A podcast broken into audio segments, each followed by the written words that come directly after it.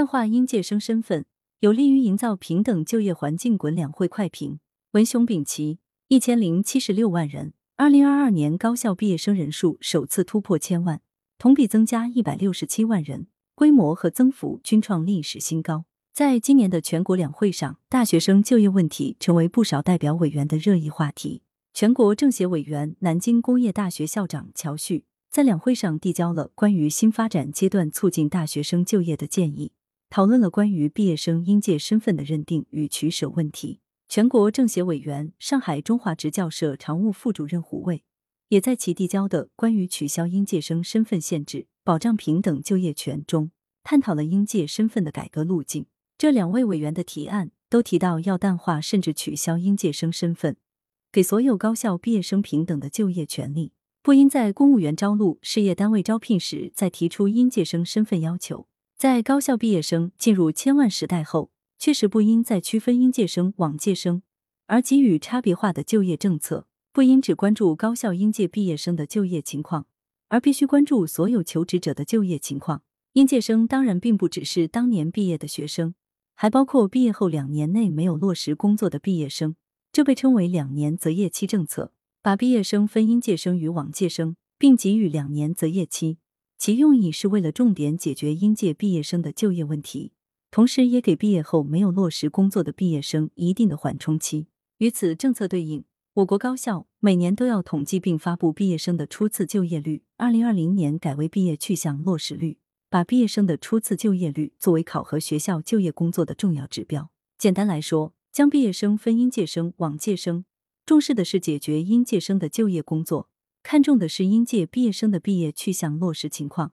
这一高校毕业生就业工作思路应该调整了。就当前的就业群体看，随着高等教育普及化，接近百分之九十的城镇新增就业人员都有高职高专及以上学历，只关注应届生就业，不关注往届生就业，未免有片面化倾向。而且，高校毕业生的就业。与十年前相比，也发生了很大变化。有的选择慢就业，有的选择灵活就业，还有的女生毕业后生子。高校毕业生择业期政策恐怕已不适应这些变化。党政机关、事业单位等用人单位在招聘时，若仍看重应届生身份，似乎也有欠妥之处。淡化应届生身份，也就要求关注所有求职者的整体就业，这更有利于营造平等的就业环境。对此，有人担心会加剧应届毕业生的就业难，其实就是应届生也必须意识到，自己很快就会成为往届生，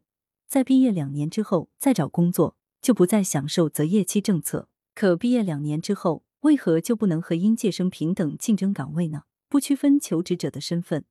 而重视对求职者能力的考察，不但可消除求职者的身份焦虑，而且也可促进提高招聘质量。对高校而言，关注高校毕业生的初次就业率，貌似重视毕业生就业工作，但一直存在舆论诟病的问题，包括为提高初次就业率，不少学校把学生毕业这一年变为就业年，基本不安排教学，毕业设计也要求不严，让学生跑人才市场去就业实习，这导致部分大学教育缩水。有的学校为提高就业率数据，还要求学生用就业协议书换毕业证。为避免这一问题。教育部门将就业率统计改为毕业去向落实率统计，希望统计更能反映真实就业去向情况，但依旧存在追求落实率的情况。由于重点关注应届毕业生的就业情况，不少高校在毕业生离校后就不再联系这些毕业生，而有调查显示，毕业半年内跳槽的毕业生约占三分之一。评价高校的人才培养质量，应该关注高校毕业生的中长期就业，